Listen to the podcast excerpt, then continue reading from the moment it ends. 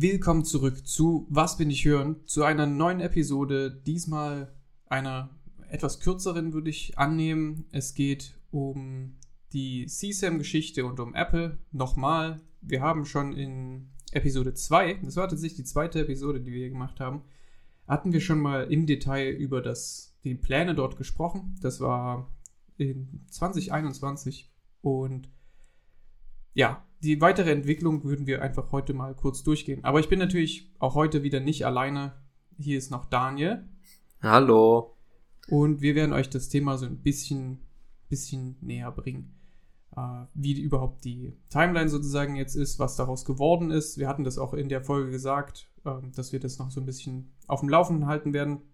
Und vor allen Dingen, was jetzt am 15. Januar, jetzt jetzt auch schon wieder ein Stück her, aber was da noch äh, rausgekommen ist. Genau. Also, wir haben am 29. August von 2021 äh, die detaillierte Folge dazu gemacht. Da war das äh, ein recht aktuelles Thema mit diesem CSAM. Wer sich nicht mehr erinnert, dort ging es darum, dass Apple, die ja jahrelang sich auf die Flagge geschrieben haben, dass sie äh, in Privacy-Sachen ganz groß sind äh, und viel besser als alle anderen, dass die jetzt auch anfangen, äh, die Bilder auf den Geräten von äh, ja, Apple-Nutzern, also auf iPhones und äh, MacBooks und vermutlich auch iPads und so weiter, ähm, anzufangen, die zu scannen nach äh, kinderpornografischen Inhalten. Was natürlich äh, jedem Datenschützer mittlerweile äh, sollte dieses, dieses äh, das sozusagen als Buzzword auffallen. Also das wird häufig genutzt, um, um verschiedene Sachen umzusetzen oder verschiedene Sachen in, ins Rollen zu bringen sozusagen. Danach gab es einen riesen Aufschrei, von dem wir sozusagen Teil waren mit unserer Episode. Und Apple hat so ein bisschen gesagt, okay, wir müssen uns nochmal überlegen, äh, wie wir es machen. Wir werden, sie haben auch unter anderem in ihrem, ihrem Statement gesagt, wir werden lokale Dateien nicht scannen und wir werden mal schauen, wie wir das sozusagen machen. Also es, es ging eigentlich vor allen Dingen darum, erstmal so ein bisschen zu beschwichtigen und es wurde auch soweit gekauft. Also verschiedene Medien haben dann darüber äh, die, die äh, Reports geschrieben und die Artikel waren eigentlich, mei die, die meisten waren so, ja, okay, ist vom Tisch, alles gut und so. Wenn man sich tatsächlich den, ähm, die, diesen Artikel mal durchliest, würde ich jetzt nicht unbedingt unterschreiben, dass das dort vom Tisch war, aber okay. Und naja, ähm, Ende 2022 jetzt, in einem unabhängigen äh, Zeitfenster einfach mal äh, ein, ein Jahr vorgesprungen, ähm, hat Apple tatsächlich die End-to-End-Verschlüsselung für iCloud ausgerollt. Was ein sehr interessantes Feature war, weil äh, bis dato sozusagen dort keine End-to-End-Verschlüsselung war und dort praktischerweise eine Art Backdoor für die, für die amerikanischen Autoritäten, also NSA, FBI und so weiter, offen gehalten wurde. Und das war lange Zeit äh, ja, ein bisschen Diskussion, sage ich mal so. Und jetzt haben wir End-to-End-Verschlüsselung in der iCloud. Das bedeutet, rein theoretisch, soll, wenn dort keine Backdoor eingebaut ist in, in, an irgendeiner anderen Stelle, sollte das jetzt halbwegs sicher sein. Und es wurde auch spekuliert, dass diese ganze CSAM-Geschichte an sich überhaupt erst gemacht wurde, sozusagen auf Druck von verschiedenen Behörden und so weiter. Und interessanterweise jetzt mit diesem letzten Update 2022, Ende 2022, mit dieser End-to-End-Verschlüsselung, End-to-End-Verschlüsselung, ist wohl auch noch ein bisschen was anderes reingekommen, was einem, äh, ja, einem Blogger, ich glaube, er ist auch, also er hat zumindest, ich habe einen Blogbeitrag gelesen, ich weiß nicht, kennst du den, äh, Jeffrey Paul? Kennst du den? Uh, nee, sagt mir tatsächlich nichts. Ja, also es ist irgendein ähm, Sicherheits, äh, ja, Sicherheitsexperte oder äh, Sicherheitsforscher in, aus Berlin. Und ihm ist aufgefallen, dass nach diesem Update jetzt äh, tatsächlich, und da müsste man vielleicht erst noch ein bisschen den Kontext geben, also er benutzt keine iCloud, Apple Photos, was die ähm, integrierte App sozusagen in sowohl iPhone als auch MacBook ist, um Fotos, äh, sozusagen die Fotobibliothek anzugucken. Man kann Fotos auch ohne das betrachten, deswegen, aber genau, diese Funktion benutzt er nicht und er hat auch keine Apple-ID auf seinem MacBook. Und er hat ein Programm laufen lassen, das heißt Little Snitch. Äh, vielleicht kennen das äh, einige, das ist so ein bisschen das sagt einem im Endeffekt Bescheid, okay, äh, dieser Service auf deinem Computer versucht gerade nach außen zu telefonieren. Äh, ja, ist relativ praktisch eigentlich wirklich. Und er hatte auch die ganzen Analytics und so weiter ausgemacht von Apple. Man hat ja auch diese äh, iCloud, so statistische Daten und so, das kann man auch alles bei, äh, bei Apple sowie bei Windows äh, ja, limitieren, sage ich mal so. Bei Apple kann man es, glaube ich, sogar, zumindest sagt es der Schalter, ausschalten. Und das Problem war nun, dass er äh, dieses Setup sozusagen hat und dann hat er ein Bild auf seinem Computer betrachtet mit dem Preview. Das werden jetzt wahrscheinlich nur ähm, Mac-Nutzer kennen. Also wenn man ähm, Command Y drückt, dann äh, zeigt Apple, also zeigt das, das macOS sozusagen eine Art Vorschau von dem, was man da sich gerade anguckt. Also zum Beispiel bei einem Bild macht es das Bild deutlich größer oder bei einer Textdatei zeigt es den Text, der in der Datei steht und solche Sachen. Also es ist eigentlich eine, recht praktische Funktion und die benutzt man auch echt viel. Und als er das gemacht hat, ist jetzt dieses Analyseprogramm, also dieses Little Snitch, losgegangen, hat ausgelöst und gesagt, hier, äh, Media Analysis D, also ein typischer Servicename für, ja, eigentlich ist es wirklich ein typischer Servicename auf, auf Unix oder so, ähm, ja. versucht gerade an api.smooth.apple.com zu senden. Und das ist natürlich, das klingt jetzt vielleicht nicht so, so markant, aber wenn man überlegt, dass er wirklich alles ausgeschalten hatte, was nach Hause telefonieren sollte, dann hätte sowas eigentlich nicht passieren dürfen. Erstmal, was hältst du erstmal von dem, von dem initialen ähm, Blogpost? ich fand das Vorgehen von ihm halt, naja, recht interessant. Ich weiß nicht, ob ich da drauf gekommen wäre, weil ich, weil ich halt auch einfach äh, nicht so in diesem, ich sag mal, in diesem Kosmos unterwegs bin. Mhm. Aber ich fand's cool und ich fand auch cool, dass es so eine, das hat ja schon eine recht große Reichweite getroffen. Ja. Was mich allerdings, was ich jetzt gerade, als du geredet hast, was mir da in den Kopf gekommen ist, ist, dass das mit diesem CSAM, wenn das jetzt quasi so ein Jahr später wieder ein bisschen aufkommt, das hat irgendwie für mich so den gleichen Vibe wie äh, dass die EU irgendwie fast jedes Jahr probiert, diese Vorratsdatenspeicherung da durchzuboxen, bis es dann mal irgendwann geklappt hat. Also.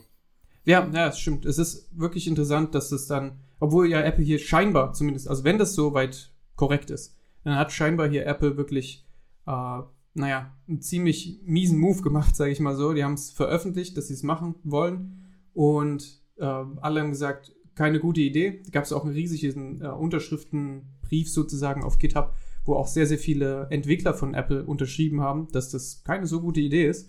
Ja. Und dann hat Apple im Endeffekt offiziell gesagt, ja, okay, wir machen es nicht. Und jetzt äh, mit dem letzten Update das sozusagen so reinge reinbewegt. Das ist, ich, ich finde, wenn das wahr ist, wenn das alles soweit passt, dann äh, wäre das schon äh, sehr, sehr, mh, mm, sehr schlecht. Also, äh, das, ich meine, es gibt Leute, die dem Ganzen noch vertrauen, also Apple insgesamt.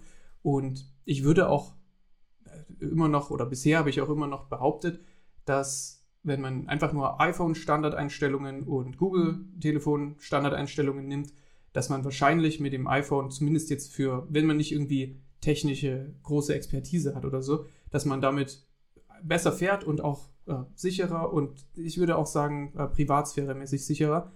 Aber wenn Apple jetzt anfängt, solche Sachen sozusagen unter der Haube einzubauen, ist es eine komplett andere. Also für mich, für mich ändert sich tatsächlich so ein bisschen das Bild dort.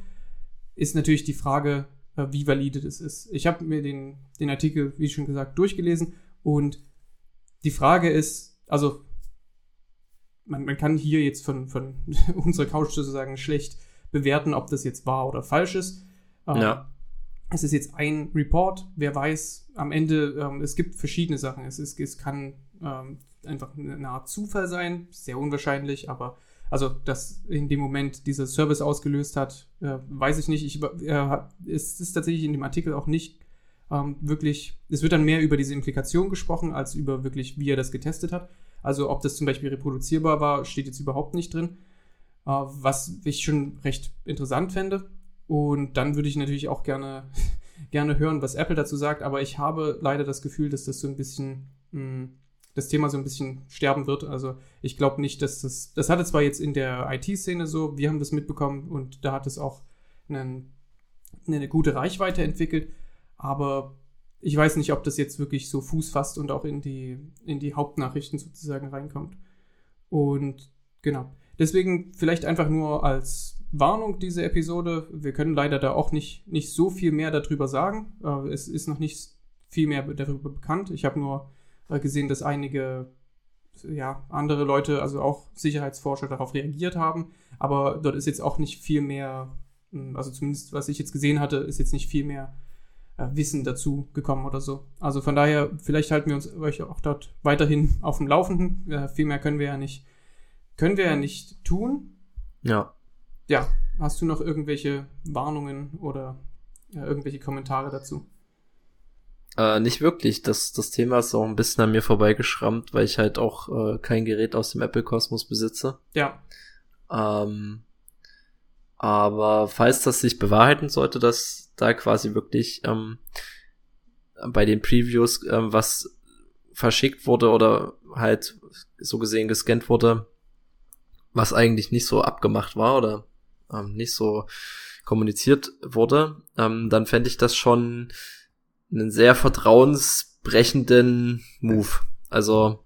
Ich glaube auch, also für mich ändert es tatsächlich, na, für mich würde das schon von der Sichtweise zumindest einiges äh, verändern. Ich habe, ich benutze jetzt MacBook äh, nun mal auf Arbeit und ich hatte eigentlich immer so weit halbwegs das Vertrauen, dass das halt, naja, eine extrem, extrem, extrem modifizierte Version von FreeBSD ist halt. Und dass das aber, ich hatte immer das Gefühl, vielleicht ist es vielleicht wirklich nur ein Gefühl, ähm, vor allen Dingen natürlich durch diese äh, Marketing-Geschichten und so, äh, hatte ich das Gefühl, dass äh, das nicht so sehr nach Hause telefoniert wie, wie Windows und so weiter.